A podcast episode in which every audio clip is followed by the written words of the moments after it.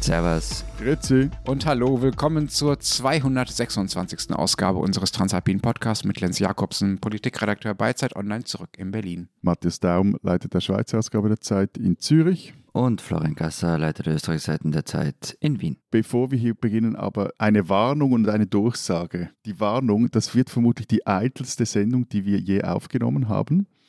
So viel zu der Entschuldigung, aber dann gleich. Dass diese Warnung ausgerechnet von dir kommt, äh, lässt mich wirklich Schlimmes vermuten. Ja, ja, ja, ja. Es ist eine ernst gemeinte Warnung. Man muss dazu sagen, das ist jetzt keine Übung in dem Fall, im Gegensatz zu den Wochen davor, wie wir das schon, weiß ich nicht, 200 Mal gesagt haben. Jetzt wird es ernst. Jetzt wird es ernst. Heute Mittwochabend, 20.15 Uhr, auf Dreisat läuft unser Film. Die eitelste Doku in der Geschichte des Fernsehens. Drei Männer laufen durch drei Länder und zeigen sich gegenseitig Dinge und reden dabei und sind andauernd im Bild. Ich finde es echt unfassbar, dass sie wirklich uns die ganze Zeit gefilmt haben. Was sollten sie sonst filmen? Gab ja sonst nicht. Wurscht. Heute Mittwochabend, 20.15 Uhr, auf Dreisat läuft unser Film Servus, Grüezi, Hallo unterwegs. Einschalten. Und wisst ihr, wie lang der ist? 20.15 Uhr bis 22 Uhr. Irre, oder? 105 Minuten. Ja? Ich finde das total angebracht, wenn wir schon bei Eitelkeiten sind. Werdet ihr einschalten? Schaut ihr selber? Ja, natürlich. Wir müssen, du musst auch schauen und wir müssen Second Screening machen und twittern und Zeug. Und wir haben ja auch eine Wette laufen. Wir wollen nämlich die halbe Million Zuschauerinnen und Zuschauer knacken. Also schau gefälligst ein, Lenz. Du, du gibst jetzt mal einen Ruck dort. Ja, ich muss entweder sehr viel trinken oder mir dabei die Augen oder die Ohren oder irgendetwas zuhalten, um, um das auszuhalten. Hast du eigentlich Angst vor unserer Schönheit oder vor deiner eigenen Schönheit? Nein, man muss nämlich was dazu sagen. Also Lenz hat sich ja monatelang geweigert, irgendwie diese ersten Teile des Films anzuschauen, die uns ab und an geschickt worden sind.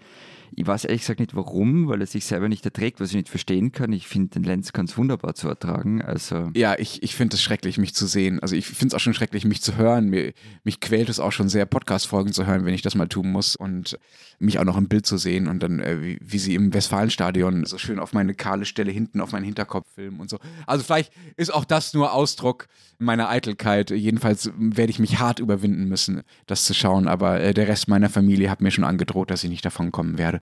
Also, lass uns mal zum ersten äh, Teil kommen. Zur Einleitung erstmal, worüber reden wir überhaupt heute? Wir reden über unsere Großdenker und nein, damit meinen wir nicht uns, soweit geht unsere Eitelkeit dann auch nicht, sondern darüber, was für Menschen bei uns so dafür zuständig sind, die Weltlage zu interpretieren, sei es im Fernsehen oder sonst wo und ob das so richtig ist, wer da so in welchen Rollen befragt wird oder nicht. Und wir reden, tada, in Teil 2, wie gesagt, eitelste Sendung in der Geschichte dieses Podcasts, über TV-Quoten. Wie wird eigentlich das gemessen, was zum Beispiel dann am Mittwochabend bei uns irgendwann als Quote ausgespuckt wird? Und ist das noch richtig, dass das so gemessen wird? Sollte das vielleicht anders gemessen werden? Auf jeden Fall ist auch das eigentlich nur eine Hülle, um äh, darauf hinzuweisen, dass natürlich alle bitte am Mittwochabend live einschalten müssen. Also, wenn wir die halbe Million nicht knacken, dann werden wir natürlich in der nächsten Sendung darauf pochen, dass das anders ist. Da kann es nämlich nur am, am Messsystem liegen, dass das nicht geklappt hat. Genau, also wir sichern uns vorläufig ab, falls es ein totaler Flop wird. Wir müssen auch noch einen Spinner des Monats haben wir nämlich zu verkünden. Ja, Wir haben den ja gewählt. Also Sie, liebe Hörerinnen und Hörer, haben den gewählt. Wir haben da nichts gemacht, nichts manipuliert. Und gewonnen hat Terrain, die Basler Polizei und ihr Tesla. Das waren die zwei Typen, die da nicht aus dem Tesla rauskamen und den, äh, was war sie nennen? aber ihren Ende dann ja doch noch bekommen haben. Ne? Also auch ein großes Lob an die Basler Polizei nochmal. Trotz Tesla. Genau, genau, genau. Und apropos bekommen, den Servus Grüezi Hallo Jutebeutel hat unsere Hörerin Eva Wehrli aus Bülach gewonnen. Herzliche Gratulation. Ich finde, wir sollten diese Preise eher so anpassen an das Thema, das gewonnen hat. Also wenn die Landjugend gewonnen hätte, dann vielleicht irgendwie so ein Jagdgewehr. Oder in dem Fall fände ich einen Tesla schon angebracht. Äh, Elon Musk ist ja zurzeit schwierig, so politisch. Also ich weiß nicht. Und wobei, vielleicht sollten wir mal bei Rainer Esser, unserem CEO, nachfragen, ob er für den Spind des Jahres, vielleicht könnte er so einen elektrischen Wagen made in Germany, so einen ID3 oder 4 locker machen. Ich finde, ja. Ja, warum nicht? Fangen wir mit dem ersten Thema an. Genau, wollen wir nochmal über Themen reden, nicht nur über uns? Vielleicht einen kurzen Einblick in unsere Werkstatt, so manchmal auf Themen kommen, wie wir in dem Fall auf ein Thema kommen sind. Ähm, vergangene Woche, ich glaube es war Mittwoch, hatte der amerikanische Ökonom Jeffrey Sachs in irgendeinem Fernsehinterview gesagt, er vermute die USA hinter dem Anschlag auf die Nord Stream Pipelines. Ich habe das dann irgendwie Matthias geschickt, weil unterhaltsam und so, und er ruft mich an und kein Hallo, kein Christi, gar nichts. Er hat angefangen zu schimpfen über Leute, die sich zu Themen äußern, von denen sie keine Ahnung haben. Und also es war ganz furchtbar und es hat lang gedauert und ich will ja nicht der Einzige sein, der an den Rants von Matthias Freude hat und deshalb haben wir das einfach gleich zum Thema gemacht. Also ja, ich, ich ärgere mich ernsthaft in diesen Tagen wieder saumäßig über all die unqualifizierten öffentlichen Äußerungen ein Ökonom, der sicher was versteht von Ökonomie, aber wie kommt er auf die Idee, am amerikanischen Fernsehen was dazu zu sagen, eine Meinung, nicht nur eine Vermutung, sondern eine Meinung, eine dezidierte Meinung zu vertreten, wer da irgendwo eine Pipeline in die Luft gejagt hat? Also ich verstehe es nicht. Aber eben, vielleicht bin ich auch gerade wieder etwas gereizt von dem, was in der Ukraine zurzeit abgeht. Aber was da die Leute von sich lassen, ist wirklich, es ist frivol, finde ich. Also Großdenker unser Thema. Ja, ich finde das wirklich eine ganz fantastische Idee, drei Journalisten in einem Laber-Podcast über öffentliches Schaumschlägertum reden zu lassen. Wirklich, Matthias, da, ey, da können wir wirklich sehr selbstbewusst mit dem Finger auf andere zeigen. Lenz, wie ein anderer Großdenker mal gesagt hat, es gibt kein richtiges Leben im Falschen. Ja, aber eben, den TDA gibt es ja nicht mehr. Wer sind denn sonst so die Großdenker bei euch? Ja, wollt ihr mal raten in Deutschland, wer unsere Großdenker sind? Jürgen Habermas, Platz 1 auf jeder Liste. Alles andere nehme ich nicht ernst. Sloterdijk oder Harald Schmidt? Bei Harald Schmidt merkt man dein Alter. Ja, ja. Matthias, da merkt man das Alter von dir aufgewachsen. Ganz im Gegenteil zu Habermas, ja. da der Generation Z. Aber ja, ihr habt beide den richtigen Riecher dafür, wie sehr sich deutsche intellektuellen Listen an der Vergangenheit orientieren und an Menschen, ja, Ü60, U70 oder U80. Es gibt eine Liste, die setzt mal wieder Sloterdijk vor Peter Handke übrigens. Aber das ist halt nur so eine Liste des konservativen Magazins Cicero. Und diese Liste wiederum wird von einem einzelnen Menschen erstellt, nämlich einem deutschen Journalisten, Ökonomen und Publizisten namens Max A. Höfer letztlich ist dann diese Liste, die von diesem einzelnen Menschen erstellt wird und irgendwie sowas wie die 500 wichtigsten deutschen Intellektuellen feststellen soll, selber nur ein Beispiel für öffentliche Schaumschlägerei eines Einzelnen, nämlich in dem Fall von einem Max A. Höfer, der sich zumutet, äh, das äh, genau zu dezidieren, ob jetzt Meier Göpel auf Platz 208 oder auf Platz 209 zu stehen habe. Ich muss da kurze Intervention machen. Peter Handke, dieser deutsche Intellektuelle aus dem österreichischen Bundesland.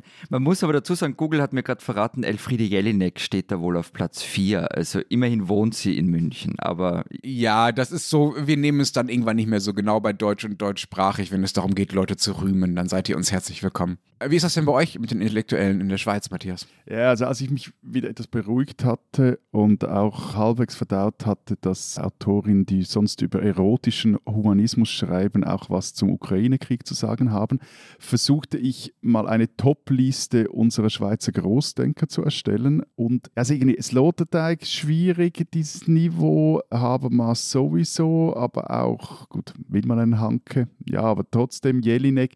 Also dann hatte ich eine These, in dem ich bin auch, habe auch keine Richard David Brechts gefunden, keine Harald Welzers. Meine These ist ja, uns fehlen einfach die Kaffeehäuser zum einen und zum anderen die Talkshows, die solche Großdenker produzieren. Es wäre super, wenn wir jetzt diese 500 deutschsprachigen Intellektuellen mal auseinander dividieren nach Kaffeehaus-Intellektuellen und Talkshow-Intellektuellen.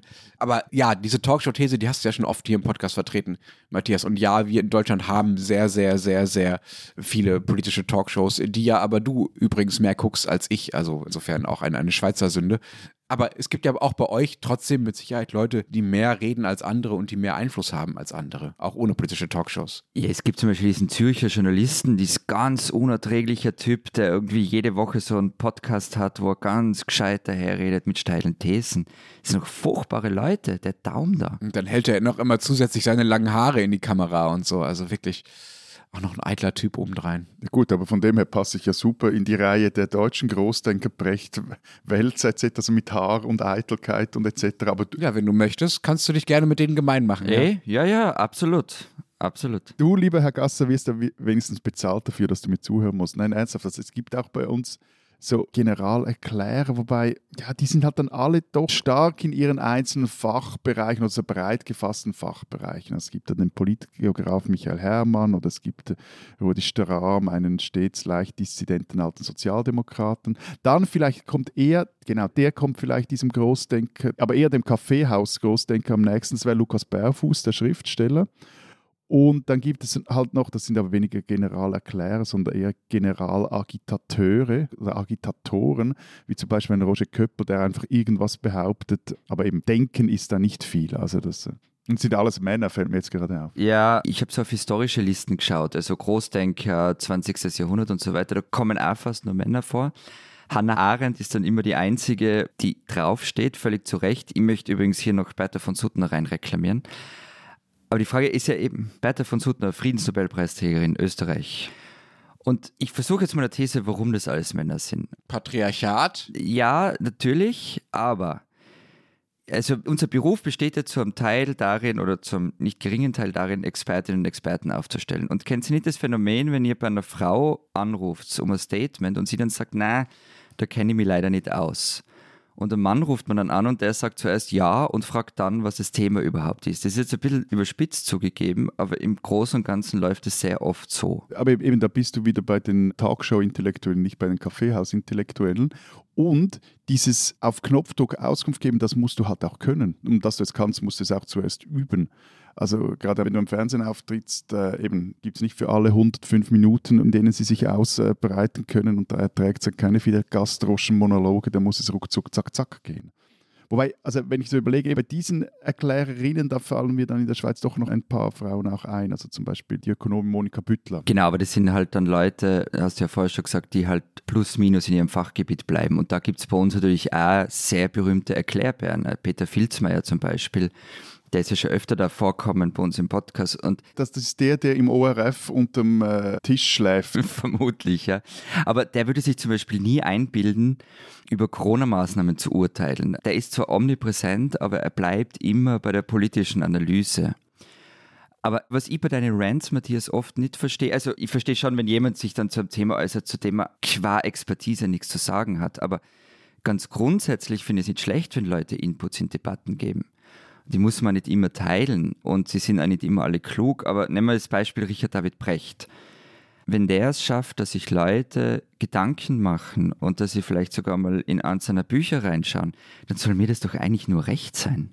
Ja, ja. Das ist mir jetzt ein sehr ein allzu sozialpädagogischer Ansatz, aber ich lasse jetzt mal Lenz reden. Ja, du kannst gleich noch ranten, aber ich würde mich vorher gerne einmal kurz auf, auf Florians Seite stellen.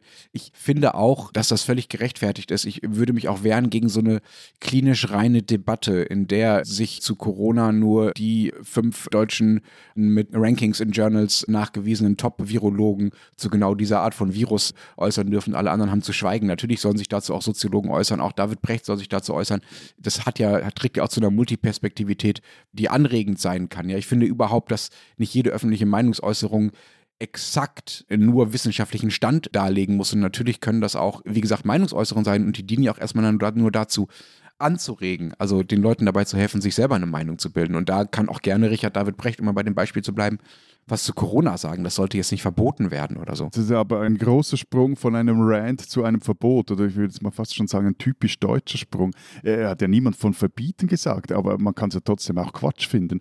Ja, ich finde die ganze Corona-Krise, das Reden in der Corona-Krise, weil der extrem viel geredet und gelabert wurde, ist ja doch interessant. Und zwar auf verschiedene Art und Weise. Also man, das merkt es jetzt zum einen, dass es da eben sehr viele Expertinnen und Experten gab, die von der Sache was verstanden und dann auch was beizutragen hatten. Aber auch dort man ja auch merkte, wenn sie ihr Kerngebiet verlassen haben, also wenn dann plötzlich Virologen sich stark in politische Dinge eingemischt haben oder auch vice versa, es ja da auch diese Verwirrung dann gab. Also du merkt es dann auch, dass halt dann eine Laborkarriere nicht unbedingt dazu führt, dass du sehr viel verstehst, wie eine Gesellschaft funktioniert oder auch nicht unbedingt äh, mit einer politischen Expertise einhergeht. Aber wenn wir schon von der Corona-Krise sprechen und von Experten und Experten, was mir dort aufgefallen ist, nur nochmals aufs Thema Gender zurückzukommen, dass das sehr viele Frauen an vorderster Front auch erklärten, einordneten und analysierten und auch Meinungen vertraten. Ja, das war hier auch so. Also es gab natürlich den allmächtigen Christian Drosten, aber eigentlich viele andere, also Sandra Zizek und so weiter, das waren, da waren viele Frauen dabei. Und das kann man auch einfach mal gut finden, finde ich, dass sich da was getan hat. Das wäre, glaube ich, vor 10, 20 Jahren noch anders gewesen. Ist jetzt in der Ukraine-Krise, zumindest in der, in der deutschen Öffentlichkeit, auch ähnlich. Ne? Also Claudia Major, Konstanze Stelzen-Müller, Franziska Davies, gibt es ganz viele Professorinnen, Frauen, Expertinnen für Osteuropa, unsere Kollegin Alice Botha übrigens auch, die zu Recht sehr, sehr viel Aufmerksamkeit momentan kriegen. Das ist auf jeden Fall erstmal eine gute Entwicklung. Ja, also dem gebe ich völlig recht, aber eben das sind Leute, alle, die ihr aufgezählt habt, die eben in ihrem Fachgebiet bleiben. Also zum Beispiel bei uns gibt es auch einen großen Russland-Erklärer, den Gerd Mangot, Professor für Politikwissenschaft. Aber der spricht halt ausnahmslos darüber. Also dann kann man jetzt nicht anrufen und sagen, er soll was zur Pensionsreform der österreichischen Bundesregierung sagen.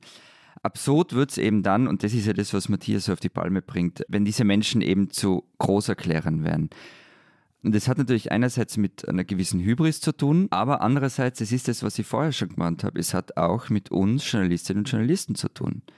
Weil eben, wir suchen Expertinnen und Experten, man fragt an, kriegt Absagen, andere sprechen dann extrem kompliziert über ihr Themengebiet, dass man es gar nicht mehr versteht und so weiter. Und wir müssen aber alle Platz füllen und Fernsehsender müssen Zeit füllen und zwar richtig viel Zeit.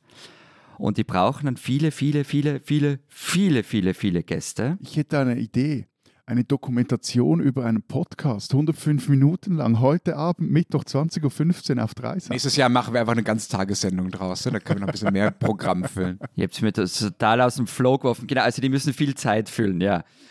Und natürlich beginnt man dann in der Eile, in der die alle sind, diese Leute, die rufen dann natürlich immer bei den Menschen an, wo sie wissen, dass sie garantiert was sagen werden, dass sie garantiert kommen werden dass das, was sie von sich geben, ist druck- und sendbar. Es ist auch noch eloquent und im Idealfall auch noch klug. Ja, das stimmt und ich würde auch da Matthias zustimmen, dass es natürlich auch eine Qualifikation ist oder eine Qualität ist, die man erstmal haben muss, fernsehreif oder druckreif zu sprechen. So und natürlich und das kann auch nicht jeder Uniprofessor, der über sein Fachgebiet spricht, klar. Genau, also das habe ich auch, dass ich super interessante Themen habe, Leute dazu anrufe, die wirklich absolute Creme de la Creme der Forschung dazu sind und die anrufe und die einfach nicht in der Lage sind, das so auszudrücken, dass es irgendwie verständlich ist. Da muss ich halt aus ihren akademischen Texten zitieren, das natürlich weniger schön geht, im Fernsehen auch gar nicht. Aber es ist ja nicht nur das, was du beschreibst. Talkshows und andere Sendungen, also eigentlich alle Fernsehsendungen, wirken ja letztlich auf die menschlichen Gehirne auch nicht anders als so Daily Soaps. Also da müssen wir uns nicht einbilden, dass wir quasi einen seriösen Gehirnteil haben und einen für den Unterhaltungsteil. Menschen mögen es nun mal, also auch ihr und ich, wenn sie im Fernsehen ab und zu mal Leute sehen oder in der Zeitung Leute sehen oder im Podcast Leute hören, die sie schon kennen. Ich hörte, dass das auch ein Grund ist, weswegen Podcasts überhaupt funktionieren, beispielsweise, ja, dass die Leute das Gefühl haben, sie hören uns gerne regelmäßig zu. Das macht halt das Zuschauen und das Zuhören auch weniger anstrengend und suggeriert eine bestimmte Vertrautheit. Das ist doch so, müssen uns doch nichts einbilden. Die Leute wissen jetzt von deinen langen Haaren, Matthias, und von Florians E-Bike und so weiter in, im schönen Türkis. Das sind ja alles Dinge, die dazu führen, dass es so eine Art Hörer- oder Zuschauerbindung gibt. Und es wäre völlig verlogen, so zu tun, als müssten Medien darauf keine Rücksicht nehmen. Das müssen sie natürlich. Und sie müssen natürlich nicht immer die gleichen fünf Heinis zu allen Themen des Weltgeschehens befragen. Das stört mich ehrlich gesagt. Es reichen drei Heinis. Wir drei reichen. Ja, bei uns sind es nur drei, sagen wir, im deutschen Fernsehen sind es vielleicht zehn oder zwanzig. Das stört mich aber ehrlich gesagt weniger so Leute wie Brecht, die zumindest grundsätzlich ja in der Lage sind, also ich will auch wirklich nicht keiner machen oder mehr verspotten, als er es verdient hat, ja, die ja in der Lage sind, öffentliches Nachdenken vorzuführen, immerhin, als halt gewisse Schauspieler oder Schauspielerinnen, die einfach nur wegen ihres bekannten Gesichtes dort sitzen und gar nicht, weil sie überhaupt geistig irgendeine Leistung vorher verbracht haben. Ich will damit gar nicht sagen, dass sie doof sind oder sich keine Gedanken machen, aber das ist einfach nicht ihre zentrale Qualifikation. Und wenn dann ein Schauspieler sitzt und dazu gefragt wird, wie man jetzt mit den Gaspreisen umgehen soll oder mit den Waffenlieferungen an die Ukraine, da fühle ich mich ehrlich gesagt verarscht als Zuschauer, ja. Also da habe ich den Eindruck, dass die Medien in diesem Fall oder die Fernsehmacher, die Redaktion mir nicht mehr zutrauen, Leuten zuzuhören, die inhaltlich qualifiziert sind, weil sie denken, ich achte nur noch auf die Gesichter. Und da würde ich ehrlich gesagt auch von diesen Schauspielerinnen und Schauspielern oder von anderen Menschen, die unqualifiziert sind, auch dein Fall, Jeffrey Sachs, Matthias von vorhin, auch ehrlich gesagt mal erwarten, dass sie ihre Eitelkeit hinten einstellen, einfach mal dazu nichts sagen. Aber man hat jetzt dir ja beim Nachdenken zuhören können, Lenz. Du hast nämlich ganz am Anfang die Erklärung dafür geliefert, was du am Ende kritisiert hast, warum wir einen Schauspieler eingeladen. Man kennt sie, man mag sie, man hört ihnen gern zu. Also jetzt kann man sagen, das ist dann faul von den Redaktionen, die einzuladen. Ja, aber dann sollen sie über ihr Liebesleben oder wie es ihrem Hund geht oder wie der letzte Urlaub in Südtirol war sprechen, aber nicht über den Ukraine-Krieg. Genau, aber also so viel Ambivalenz müssen wir, glaube ich, auch in dieser Sendung unseren Zuschauern und äh, Zuhörern, in dem Fall Zuhörerinnen, zumuten, dass das beides geht. Also natürlich verstehe ich, warum die Talkshows Schauspielerinnen, Schauspieler einladen und auch wir, wenn wir öffentlich live auftreten, laden wir ja oft eher prominente Menschen ein, aber trotzdem müssen wir ja noch dazu dazu in der Lage sein zu kritisieren, dass die Leute sich dumm vorkommen, wenn, ich mache jetzt mal ein Beispiel, Jan-Josef Liefers ihnen plötzlich China erklären soll, ja. Wo hat er das dann? Der hat jetzt erst ein PhD in Hobbyvirologie gemacht. Das ist jetzt wahrscheinlich eine völlig fiese Unterstellung. Es gab eine Zeit, in der Jan-Josef Liefers zu allem befragt wurde. Seit seinen Äußerungen zu Corona ist das wahrscheinlich auch ein bisschen weniger geworden. Aber wobei ich, also jetzt haben wir vorhin über das Fernsehen gesprochen, ich würde auch uns als Print- und Online-Redakteur in die Pflicht nehmen oder als Vertreter dieser Branche. Ich meine, diese Expertise und diese Gastbeitragsschwämme, die ist ja teilweise kaum auszuhalten. Ich weiß, es ist auch günstig, auch da geht es darum, günstig Platz zu füllen, vor allem mit Gastbeiträgen tut man das. Und besonders eigentlich merke ich auch, dass dann sind so vor allem diese schwammig formulierenden Feuilletonisten, die zu allem und jedem irgendetwas salbaden, wo ich mich wirklich frage, und wo ah, der Erkenntnisgewinn und wer gibt mir jetzt meine gestohlene Lebenszeit zurück? Aber sag, gibt es bei euch so die Versuche, gerade im Fernsehen auch, dass neue Leute ausprobiert werden, neue Stimmen? Also, weil das ist zum Beispiel etwas, was ich mir schon eben, so wie du auch, Lenz, erwarten würde, dass wenn ich die Sendung X zum Thema Y mir anschaue, dass da dann Leute sitzen, die ich vielleicht noch nicht kenne und die aber wirklich was beizutragen haben. Also bei uns muss man unterscheiden zwischen eben diesen Fachexperten oder jetzt mal fachbreit gefasst Fachexperten, da gibt es das ja. Bei den Universalexperten und Experten ist es schwierig. Aber zum Beispiel eben bei den Fachexperten gibt es ja den Club im Schweizer Fernsehen, die machen das nicht schlecht. Klar, da gibt es auch den einen oder anderen Stammgast, Stammgästin, aber die versuchen wirklich immer wieder neu gemischte Runden zusammenzusetzen. Ich habe das jetzt gerade mal noch im Vorfeld unserer Aufnahme nachgeschaut. Die diskutieren dann zwar immer wieder gerne zum selben Thema, zurzeit vor allem über Energiefragen etc., aber man sieht immer wieder andere neue Gesichter auf dem Schirm und auch was ja vielleicht bei diesen Schauspielern auch so die Idee ist, ah, man, man, man sieht sie gern, aber es soll ja auch so etwas, ja, in Anführungszeichen etwas normale Leute dort sitzen und ich finde, die, die machen das bei uns gar nicht so schlecht, dass es da auch immer wieder mal Leute hat, von denen man jetzt nicht davon ausgehen kann, dass die für einen Fernsehauftritt fix eingebucht sind. Und im besten Fall ergibt sich dann da auch eine neue Perspektive darauf. Im, im blödsten Fall, das ist halt meistens so, wenn dann noch redegewandte Politikerinnen und Politiker in der Runde sitzen, haben die dann einen, einen sehr viel höheren Redeanteil und die anderen sind noch so etwas Sidekicks. Sagt, habt ihr schon mal vom Club 2 gehört? Ich nicht, nee. Ja, ja. Also das war eine Diskussionssendung im ORF, die lief einmal von 76 bis 95 und dann nochmal ein paar Jahre zwischen 2007 und 2012 absolut legendär. In, zu den besten Zeiten wurde da noch äh, geraucht und getrunken und die Idee, man diskutiert und es ist Open End. Also theoretisch hat die Sendung 90 Minuten gedauert, aber nicht selten, dass sie doppelt oder dreimal oder noch länger gedauert hat. Man kann übrigens die besten Folgen davon heute nur nachschauen in der TV-Thek des ORF, also zum Beispiel die mit Nina Hagen, sensationelle Sendung. Aber dort sind dann immer eben auch bekannte Gesichter gesessen und völlig unbekannte. Also Rudi Dutschke war dort, Henry Kissinger war dort und dann aber zum Beispiel auch Jugendliche aus Wien, die über Gewalt diskutiert haben und in der Sendung auch ausgelebt haben, zumindest ein bisschen. Und was das Ding so stark gemacht hat, durch diese Länge konnte keiner mehr mit so irgendwie Spontanphilosophie oder mit Kalendersprüchen durchkommen. Also das hat nicht mehr funktioniert. Was ja jetzt in den Talkshows so oft so ist, die sind total durchgetaktet und jeder sagt seine fünf Sprüche und kommt damit durch und das funktioniert halt nicht mehr, wenn sowas mal eineinhalb oder zwei oder zweieinhalb Stunden dauert. Und das finde ich schon toll. Ich finde, das könnte auch ein Vorbild für unseren Podcast sein. Ein bisschen mehr rauchen, trinken, wäre eigentlich angebracht. Drei Stunden. Ja, es gibt leider schon einen anderen Zeitpodcast, der Open-End-Gespräche macht. Das sollten wir vielleicht nicht in Konkurrenz mit unseren Chefs treten, aber sonst finde ich Rauchen und Trinken auch fantastisch. Aber fällt euch auf, dass wir jetzt die ganze Zeit eigentlich nur über das Fernsehen gesprochen haben, obwohl wir eigentlich über Großdenker sprechen wollten? Lasst uns mal ein bisschen mehr auf diese Kaffeehaus-Intellektuellen nochmal schauen. Florian, du hast vorhin Habermas erwähnt. Der sitzt ja gerade nicht im Fernsehen. Also es gibt ja schon noch eine Klasse von Großdenkern, die nicht allein medial gemacht werden, die nicht allein durch Auftritte im Fernsehen überhaupt erst diesen Status bekommen, sondern die den vielleicht vorher oder unabhängig davon schon haben. Aber das Problem ist, dass die halt oft sehr, sehr, sehr, sehr alt sind. Also ich habe vorhin diese Liste schon erwähnt mit Sloterdijk und so weiter. Martin Walser wird oft noch dazu gezählt. Peter Handke haben wir auch schon erwähnt. Das sind halt alles Ü70 Männer, die in den Feuilletons noch gefeiert werden, auch in unseren. Und die Bücher verkaufen sich auch noch. Aber ehrlich gesagt, wer unter 40 oder sagen wir mal noch stärker, wer unter 30 kennt die noch? Also für wen unter 30 spielt Habermas, Sutterdijk, Walser, Handke, für wen spielen diese Menschen noch eine Rolle? Du kannst da für die Schweiz noch Thomas Hürlimann dazu nehmen. Ja. Also ich glaube, Liga Habermas kennt man schon, aber ich weiß, was du grundsätzlich meinst und es stimmt schon, das sind sehr wenige. Aber das heißt ja nicht, dass es keine jüngere Generation von Leuten gibt, die dabei ist, in diese Riege aufzusteigen. Da gibt es auf der einen Seite viele YouTuber. Ich glaube, dass die wirklich auch ein Phänomen werden in Richtung, die Erklärbären für eine ganze Generation.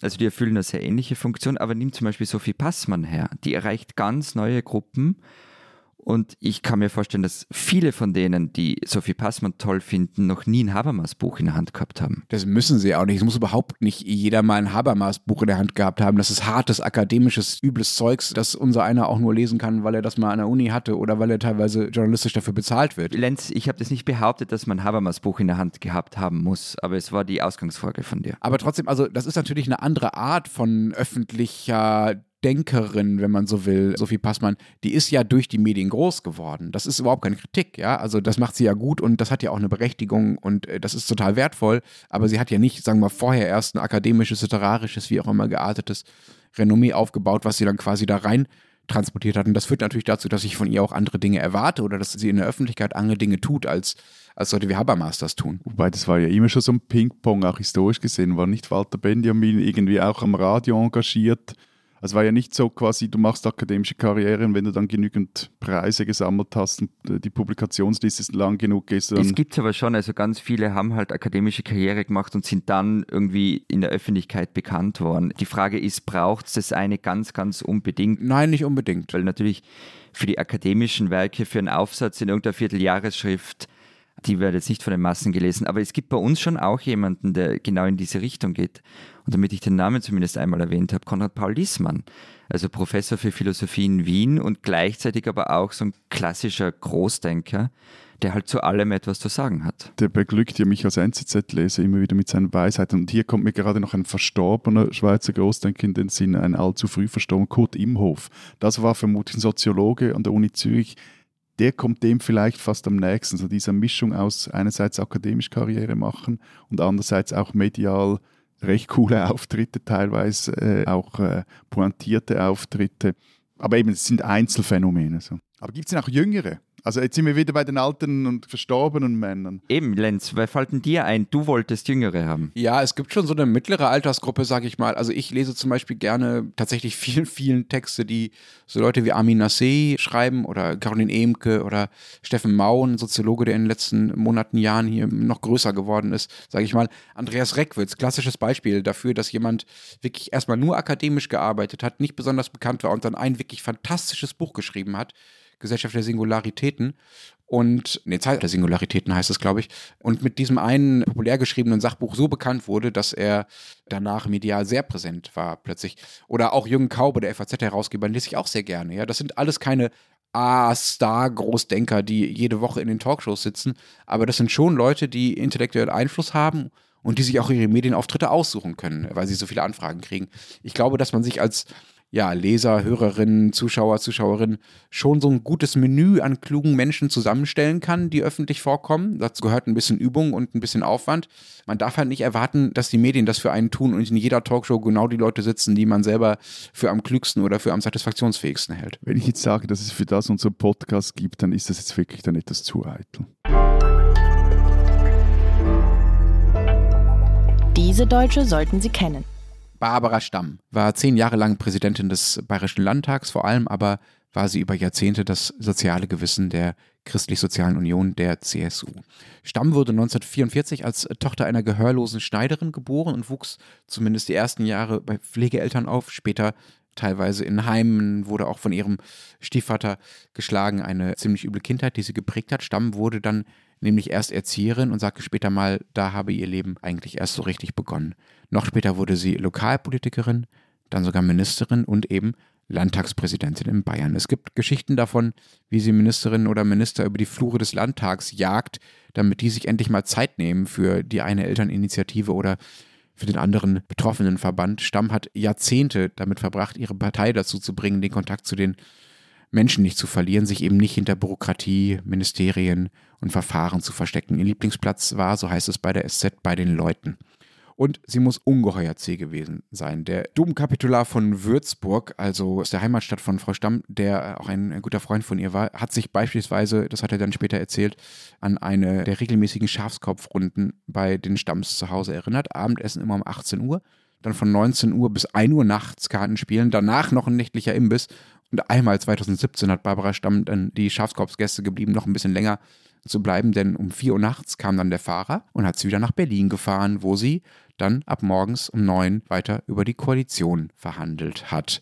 Das sind zähe Politikernaturen. 2008 bekam Stamm dann Krebs und weil sie wusste, dass Schwäche gerade Frauen schnell negativ ausgelegt wird, verheimlichte sie die Erkrankung im Wahlkampf und pendelte zwischen Chemotherapie und Wahlkampfauftritten und schaffte es. Sie zog in den Landtag ein und wurde Landtagspräsidentin. Stamm war Vorkämpferin für die Gleichberechtigung in der Männerpartei CSU. Sie wehrte sich gegen den sehr harten Rechtskurs, den die CSU nach 2015 in der Flüchtlingspolitik eingeschlagen hat. Sie sagte beispielsweise, wir können rechts gar nicht so viel holen, wie wir in der Mitte verlieren und münzte das explizit auf damals Horst Seehofer und Markus Söder. Unter Leuten, da war sie am liebsten, schrieb die SZ in ihrem Nachruf über sie und erzählt, wie Stamm aufgegangen ist bei Fastnachtsveranstaltungen beispielsweise und überall, wo Politik eben daraus besteht, dass man mit Menschen zusammenkommt. Vergangene Woche ist Barbara Stamm, das soziale Gewissen der CSU, im Alter von 77 Jahren gestorben und nicht nur für Bayern ist das ein herber Verlust. Barbara Stamm, eine Deutsche, die man kennen sollte.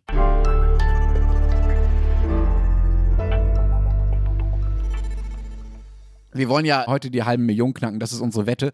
Also halbe Million Zuschauerinnen und Zuschauer für diesen Film, den wir da offenbar gedreht haben in den letzten Monaten. So, wie kommen wir auf diese halbe Million? Wer muss was dafür tun? Wie kommen diese Zahlen zustande? Also, es funktioniert wie folgt. In Österreich gibt es 3,8 Millionen Haushalte mit Fernseher und in 1670 Haushalten davon steht so ein Kastel der arge Teletest. Und in Summe leben dann in diesen Haushalten, wo so ein Kastel steht, 3571 Personen ab 12 Jahren und 324 Kinder zwischen 3 und 11 Jahren.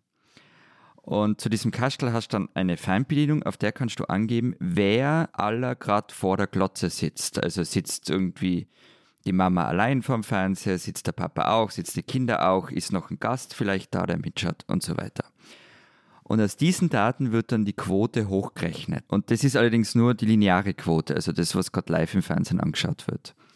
Und das kommt dann immer am nächsten Tag, ich glaube um 9 Uhr vormittags kommen die Quoten raus vom Vortag. Zeitversetzt fließen die Daten aus den Online-Mediatheken ein, aber das sind natürlich nicht die Zuschauerzahlen, die eben am nächsten Vormittag ausgeschickt werden. Und diese Daten, die am Vormittag ausgeschickt werden, sind aber in Wahrheit immer nur die harte Währung.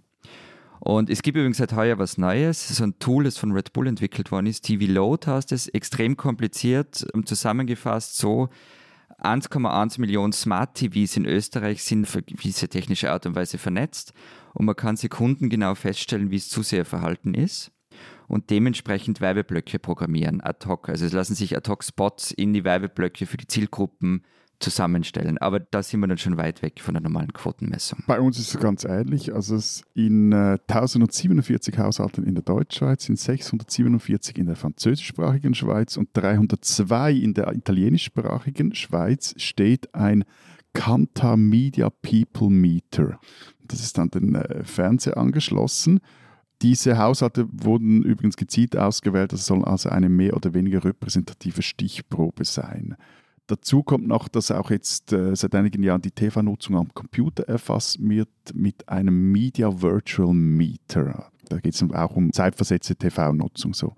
Dabei werden dann die Audiospuren der in den Haushalten eingeschalteten Fernsehprogramme, die werden vom Messgerät sekundengenau registriert und dann mit verschiedenen Standorten aufgezeichnete Referenzaudiorspuren verglichen. Alles sehr kompliziert. Also auf jeden Fall aus dem Audiospurvergleich wird dann ermittelt, welches Programm im Haushalt eingeschaltet war. Die sagen wir, Systeme sind bei uns ähnlich wie bei euch. Es sind halt relativ betrachtet viel weniger Haushalte und äh, Personen. Wir haben 5400 Haushalte, ungefähr 11.000 Personen. Also nochmal zur Erinnerung, in, in, der Schweiz waren es ungefähr insgesamt sogar über 2000 Haushalte. In Österreich sind es 1670. Wenn man das mal 10 nehmen würde, wäre man also hier deutlich fünfstellig. Das sind es nicht. Also es sind nur 5400. Bei uns steht also ein Haushalt, eine Person für viel, viel, viel, viel mehr Zuschauer. Das liegt übrigens daran, dass ihr stärker auf regionale Differenzierung nochmal achten müsst. Also bei euch sind zum Beispiel die einzelnen Bundesländer kleiner als unsere Bundesländer oder die Kantone. Und da man auch wissen will, wie stark die Sendungen regional geschaut werden, muss man da bei euch einfach ein größeres Sample nehmen. Das ist, glaube ich, der statistische Hintergrund. Und ja, es gibt bei uns mittlerweile auch so weitere Panels zur Online-Nutzung und wie Mediatheken genutzt werden. Aber auch da gilt, die harte Währung ist offenbar immer noch der Live-Marktanteil. Wir kommen später noch dazu, warum das vielleicht ein Problem ist. Äh, wie hoch ist denn bei euch der Marktanteil des öffentlich-rechtlichen Rundfunks, zu dem ja auch äh, äh, dieser Sender Dreisat gehört, wo, glaube ich, Mittwochabend was ganz Cooles kommt? Okay, wo ist der Preis für die eitelste Podcast-Folge? Da müssen wir einreichen. Alle Sender des ORF gemeinsam haben 2021 einen Anteil von 35,5 Prozent gehabt. Also ORF 1, ORF 2 mit Abstand vorne und auf Platz 3 ist übrigens der nächste öffentlich-rechtliche, nämlich das ZDF mit 3,9 Prozent. Und dann kommt Servus TV zum Beispiel mit 3,7. Also in Deutschland kommen ARD und ZDF zwar gar nicht auf mehr Anteil, als das in Österreich der Fall ist, also sind es auch eher so an die 30 Prozent, aber da kommen ja noch andere Sender dazu. Also wir haben ja die ganzen starken dritten Sender. ARD besteht ja aus den Landesrundfunkanstalten, die zum Beispiel WDR, SWR, RBB und so weiter machen. Dann kommt ZDF Info, ZDF Neo dazu, Dreisat, Arte zählen natürlich auch dazu, Phoenix zählt dazu. Also es gibt einen ganzen Haufen, Tagesschau 24 und so weiter, einen ganzen Haufen von öffentlich-rechtlichen Sendern. Und wenn man die alle zusammen zusammenzählt, dann kommt man eher so auf äh, 45 bis 50 Prozent, je nachdem, auf welchen Monat, auf welchen Jahr man so schaut. Und das ist schon, schon deutlich mehr als bei euch in Österreich. Ja, bei uns ist es ja noch weniger. Das ist nicht mal ein Drittel. Und hinter uns liegen in Europa gerade mal noch die französischsprachigen Belgier, vermutlich aus denselben Gründen wie wir, und die Slowaken und die Ungarn. Wenn du sagst dieselben Gründe wie wir, was sind die Gründe? Weil wir ein mehrsprachiges Land sind. Also wir verstehen Deutsch, Französisch und Italienisch, also können wir auch deutsche, französische oder italienische Sender schauen und tun das anscheinend auch fleißig. Ja, wir schauen ja auch viel deutsches Fernsehen, also von dem her, was nicht das Argument hält. Aber es wird ja auch viel nicht deutsches Fernsehen in Österreich geschaut, also türkische Sender, syrische Sender und so weiter. Aber das wird zum Beispiel in den Quoten nicht abgebildet. Also es kommt einfach nicht vor, weil es der Werbewirtschaft egal ist. Aber die Quoten und die Marktanteile sind nicht nur, aber auch deshalb einfach nur Annäherung, weil ein bestimmtes Segment von Fernsehzuschauern ausgeblendet wird. Und was eben bei uns eben Platz 3 ZDF wirklich relevant ist, sind die deutschen Sender. Und Pro7 Sat1 hat nicht umsonst in Österreich eigene Ableger. Ja, das ist bei uns ja ähnlich. Also eben, wenn du den Marktanteil von ausländischen Sendern, zum Beispiel in der Deutschschweiz liegt bei etwa 60 Prozent, in äh, der Romandie sind sogar fast 70 Prozent. Aber das verstehe ich nicht, weil ich bin immer davon ausgegangen, wenn ich dieser zuhöre und zum Beispiel auch den Zeitungskonsum mir bei euch anschaue, ich war immer der Meinung, ihr kappelt euch schon sehr gern ab und dümpelt so in eurem Schweizertum. Und ich meine jetzt gar nicht negativ herum. Also ihr seid stolz darauf, dass ihr die SRF habt dass ihr, und so. Ja, aber ich glaube, das schließt sich nicht aus. Also wenn ich die Zahlen angeschaut habe, die haben sich in den letzten 10, 20 Jahren nicht krass verändert, im Gegensatz zu, zu euch. Also bei, in Österreich ist der, der Marktanteil des Öffentlich-Rechtlichen irgendwie eingekracht in den letzten 20 Jahren. Das Problem oder der Punkt bei uns ist, glaube ich, eher, es ist halt einfach ein sehr kleiner Markt. Und äh, da ist es halt attraktiv, ja, wenn du halt deutsches Fernsehen schauen kannst, das halt auch zu schauen. Also die SRG und die, das SRF in der Deutschschweiz kann gar nicht so dieses Monster-Vollprogramm bieten, das jetzt vielleicht die, die deutschen öffentlich-rechtlichen bieten können. Also ein Problem, wenn man es als Problem bezeichnen möchte, ist es eigentlich vor allem für die Werbegelder. Also weil halt dann da viel Geld ins Ausland abfließt, gibt da auch Werbefenster, zum Beispiel auch vom Pro7 Sat1 in der Schweiz, das geht dann nach Deutschland oder es gibt dasselbe auch in der Romandie mit dem französischen Sender M6 oder äh, DF1. Das geht dann halt nach Frankreich. Und gleichzeitig aber, wenn ich mir so meine, meine eigene Fernsehbiografie da etwas zurückdenke, die ist ebenso geprägt von deutschen und österreichischen Sendungen wie von Schweizer Sendungen. Und was hast du, transalpines Fernseh-Dreisat-Kind äh, Matthias, denn dann äh, so mit acht Jahren geschaut? Dreisat Kulturzeit oder was war so dein Liebling? Arte gab es damals, glaube ich, noch nicht. Dreisat Kulturzeit, ja. Nein, also, das, also mit acht hatten wir, glaube ich, noch gar keinen Fernsehen zu Hause. Nein, aber das klassische halt Sportschau oder dann später irgendwie Frontal mit Bodo Hauser und Ulrich Kienzle. Ah, ja, Jetzt macht das Sinn. Ja, das Noch nie gehört. Was ist das? Legendäre Sendung. Über? Das sind schlüssige Rollenvorbilder für dich. Leute, die mit ihrer radikalen Meinung die Sendung plattwalzen und dabei alles geben, um auch noch unterhaltsam zu sein. Also ich will es nicht so negativ machen. Was ist das? Erklärt mir das. Frontal mit Bodo Hauser und Ulrich Kinsel. Bodo Hauser ist der, Moment, wer hatte die Fliege, Matthias? Einer von beiden hatte immer eine Fliege an. Ich glaube, Kienzle hatte immer eine Fliege. Kienzle war der linke, Bodo Hauser war der rechte, der konservative. So. Erzählt worum ging's? Worum ging's? Ein Frontal, also es ist die Sendung, die jetzt Frontal 21 oder so heißt. Und ist äh, eine Recherchesendung, war damals auch eine Recherchesendung. Die wurde aber moderiert von zwei Typen, eben Bodo Hauser und Ulrich Kienzle. Und der eine stand eher für das konservative Meinungsspektrum, der andere für das linke Meinungsspektrum. Waren beides alt. Ach so, da gibt es auch, auch jetzt noch eine Sendung mit Jakob Augstein, oder? Glaube ich. Ist das so? Ja, aber das ist irgendwo in, in irgendeinem Spartensender. Und sowas hast du mit acht Jahren geschaut, Matthias? Na, wie gesagt, mit acht Jahren hatten wir noch keinen Fernseher, aber das war irgendwie in den 90er Jahren, als ich das geschaut habe. Ne? Aber es sind schlüssige Role Models für dich, auf jeden Fall. Ja, langsam ergibt alles einen Sinn. Nein, und dann natürlich früher Sendung mit der Maus oder dann auf dem ORF am Dam Des und natürlich Quaxi. Finde ich lobenswert. Und Quaxi ist eines der besseren Vorbilder, das hier aus Österreich gekommen ist. Das Interessante daran finde ich, deutsches Fernsehen hat bei mir später eingesetzt. Also vieles von dem, was du jetzt aus den 90ern erzählst, kenne ich einfach nicht im deutschen Fernsehen. Schweizer Fernsehen war quasi inexistent. Und aber ebenso als Jugendlicher, dann später, dann ist deutsches Fernsehen dazukommen. Und vor allem deshalb, weil da die guten Serien gelaufen sind. Also da ist Star Trek gelaufen und Baywatch ist gelaufen und Hans Meiser natürlich und Arabella. Also das haben wir dann schon geschaut. Ja. Womit sich ja auch wieder der Kreis nach Österreich schließt mit Arabella Kiesbauer. Können wir nochmal zu den eigentlichen Hintergründen zurückkommen, über die wir heute reden wollen, über die Quotenmessung? Also genauer gesagt dazu, wie aussagekräftig das ist, was da wie gemessen wird. Ich würde das gerne mal beispielhaft durchrechnen, ja? Also wenn an einem normalen, sagen wir mal Mittwochabend 20.15 Uhr, äh, vielleicht so, sagen wir mal 30 Prozent der Leute, die einen Fernseher haben, zuschauen, dann wären das, wenn man jetzt von dieser Panelgröße bei uns 5400 ausgeht, ungefähr 1600 Haushalte, die so eine Box zu Hause haben, die ungefähr Fernseh gucken an so einem Abend. So, wenn man da jetzt, sagen wir mal, einen Anteil von 2% haben will, was viel wäre, das wäre ein, ein ziemlich äh, fantastischer Erfolg und wäre, glaube ich, auch ungefähr mindestens die 500.000, die wir gerne erzielen würden. Also wenn man zwar 2% von diesen 1600 Haushalten erreichen will, wären wir also ungefähr bei 30 Haushalten mit Box, die einschalten müssten. 30 Stück. Das heißt aber umgekehrt, wenn mal irgendjemand da nicht rechtzeitig zu Hause ist, weil er eine Bahn verpasst oder weil er länger zu Abend ist oder weil äh, die Oma anruft oder wer auch immer, dann sinkt halt gleich mal diese Quote um mehrere Zehntausend, wenn nicht sogar hunderttausend Zuschauer und der Marktanteil sinkt gleich auch dramatisch. Das zeigt, wie problematisch diese Stichprobe gerade dann ist, wenn es um, sagen wir mal, kleinere Sendungen geht. Und es gibt ja immer mehr kleinere Sendungen. Es gibt ja immer weniger diese Lagerfeuer, Fernseh, Wetten, das Momente, vielleicht bei Fußball-WMs noch, aber abgesehen davon, beim Tatort, aber abgesehen davon differenziert sich ja das Fernsehverhalten immer weiter aus, auch durch diese ganzen Untersender, die es gibt, ZDF Neo und so weiter. So. Und gerade in diesen Randbereichen wird es immer schwieriger, dass die Stichprobe noch aussagekräftig ist, weil einfach die Samples so klein sind.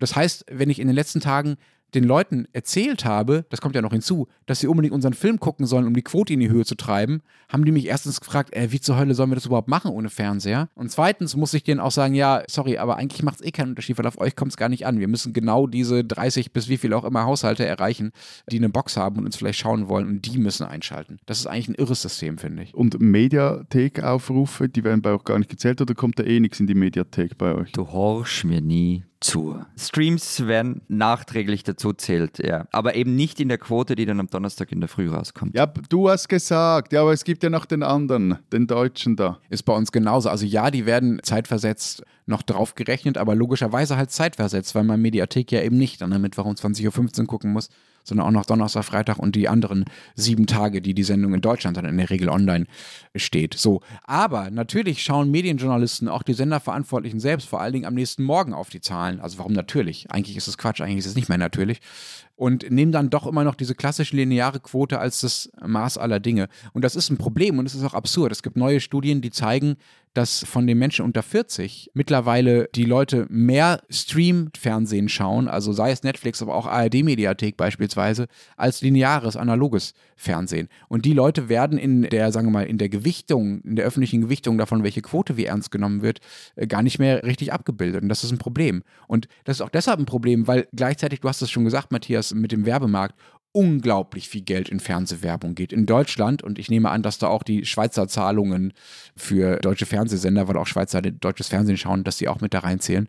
In Deutschland gehen pro Jahr unfassbare 18 Milliarden Euro in Fernsehwerbung. Und das basiert aber zu großen Teils auf Quoten, die eigentlich das moderne Nutzungsverhalten gar nicht mehr richtig abbilden. Und da sollten äh, sowohl Werbetreibende als auch Senderverantwortliche, glaube ich, mal ein bisschen mehr darauf achten, wie sich das Fernsehverhalten geändert hat. Die Quoten bilden schon das Fernsehverhalten im linearen Fernsehen ab und dorthin fließen ja auch die Werbegelder. Darum geht es ja. Und diese ganzen Berechnungen, das ist ja auch ganz wichtig, sagen ja nichts über die Qualität einer Sendung aus. Also, und wie du sagst, sie dienen einzig oder zum allergrößten Teil der Werbewirtschaft.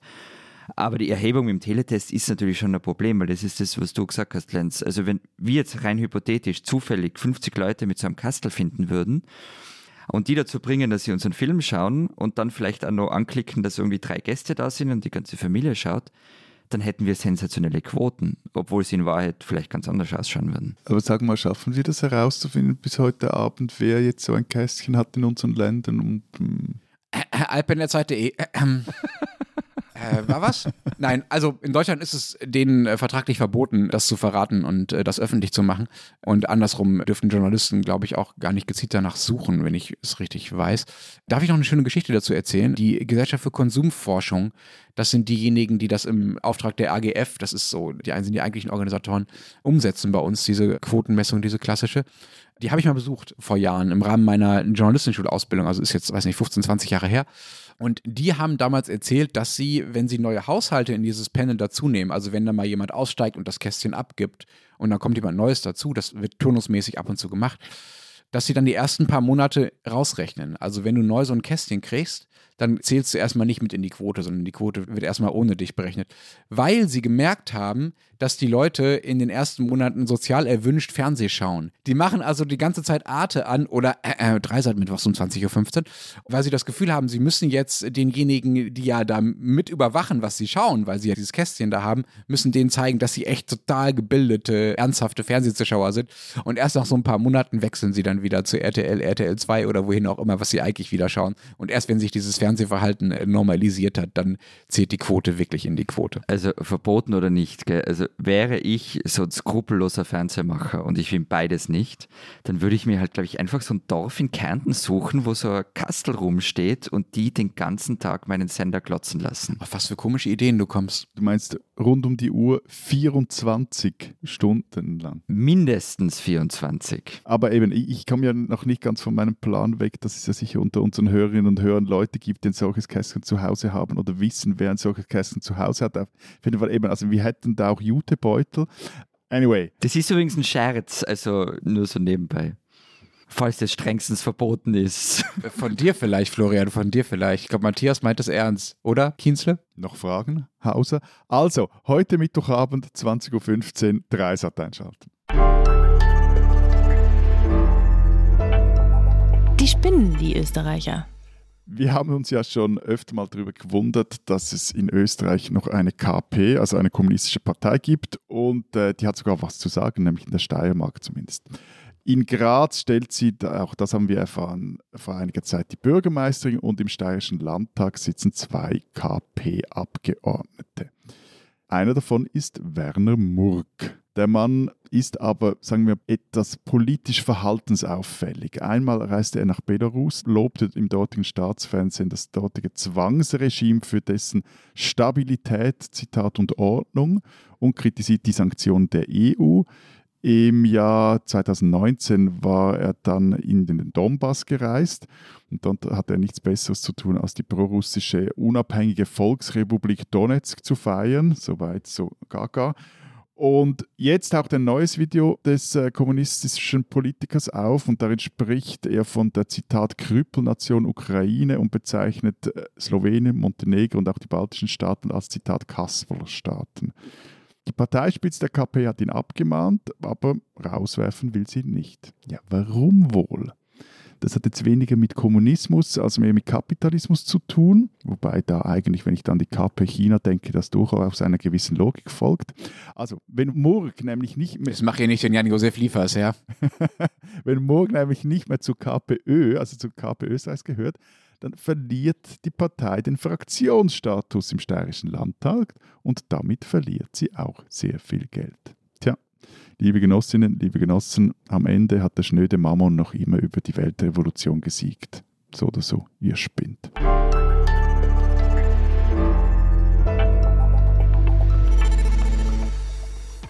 Das war's diese Woche mit dem Transalpinen Podcast. Was habt ihr denn in euren äh, Printprodukten so Schönes vorbereitet, liebe Kollegen? Ein paar Großdenker? Haha, und eine Großdenkerin. Salome Müller, meine Kollegin und ich haben einen Textriemen geschrieben, in der wir der Frage nachgehen, was eigentlich die Grünen, die vor drei Jahren die Wahl in der Schweiz gewonnen haben, und die Grünen Liberalen eigentlich so alles erreicht haben, weil in einem Jahr wird in der Schweiz wiedergewählt und wir haben uns da mal ein paar große Gedanken dazu gemacht. Bei uns gibt es eine wirklich sensationelle Recherche von Christina Pausackel über den Fall der Kommerzialbank Mattersburg. Vielleicht erinnert sich die eine oder der andere noch daran. Es dürfte wohl der größte Fälscherskandal Österreichs sein, der dort stattgefunden hat und eine ganze Region fast in den Abgrund gerissen hat. Und dann hat Simone Brunner noch ein Interview geführt mit der Kärntner Schriftstellerin Maya Haderlapp, 50 Jahre nach dem Kärntner Ortstafelsturm und was davon übrig geblieben ist und wie das heute so ist mit den verschiedenen Volksgruppen in Kärnten. Und wenn Sie wissen wollen, was in Deutschland los ist, Rest der gedruckten Zeit oder Zeit online lesen wir, Achtung, hören uns nächste Woche nämlich nicht wieder. Wir müssen uns von unserer eigenen Eitelkeit erholen, sie uns abtrainieren. Außerdem ist irgendjemand von uns, glaube ich, noch mal im Urlaub dreisterweise. Also, wir machen nächste Woche eine Woche Pause, dafür sind wir übernächste Woche dann in alter und eitler Frische wieder da. Und dann im Übrigen, das ist dann der 20. Oktober, liegt der Zeit in der Schweiz ein Zeitmagazin Schweiz bei, in dem wir der Frage nachgehen, was eigentlich die Deutschen, die in den vergangenen 20 Jahren so zahlreich in die Schweiz eingewandert sind, mit dem Land hier angestellt haben. Und falls Sie Feedback zum Film, Sie wissen es, heute Mittwochabend 20.15 Uhr Dreisat haben, schreiben Sie das an alpen.zeit.de oder an die WhatsApp-Adresse mit einer Sprachnachricht und die Nummer finden Sie in den Show Notes. Und haben wir eigentlich einen Hashtag für diesen Film? Naja, wir haben gehabt Servus Grüezi Hallo Film, aber das ist zu lang. Ich würde sagen SGH-Film. Oder einfach nur Servus, Grüezi, Hallo. Servus, Grüezi, Hallo. Ja, da ist das Problem, dass das Ü oft falsch geschrieben wird und dann findet man nicht Also, Hashtag SGH-Film. SGH-Film. SGH-Film. Okay, so machen wir das. Viel Spaß. Wir sehen uns bei Twitter und hören uns in zwei Wochen. Bis dahin sagen wir Wir denken. Adieu. und tschüss.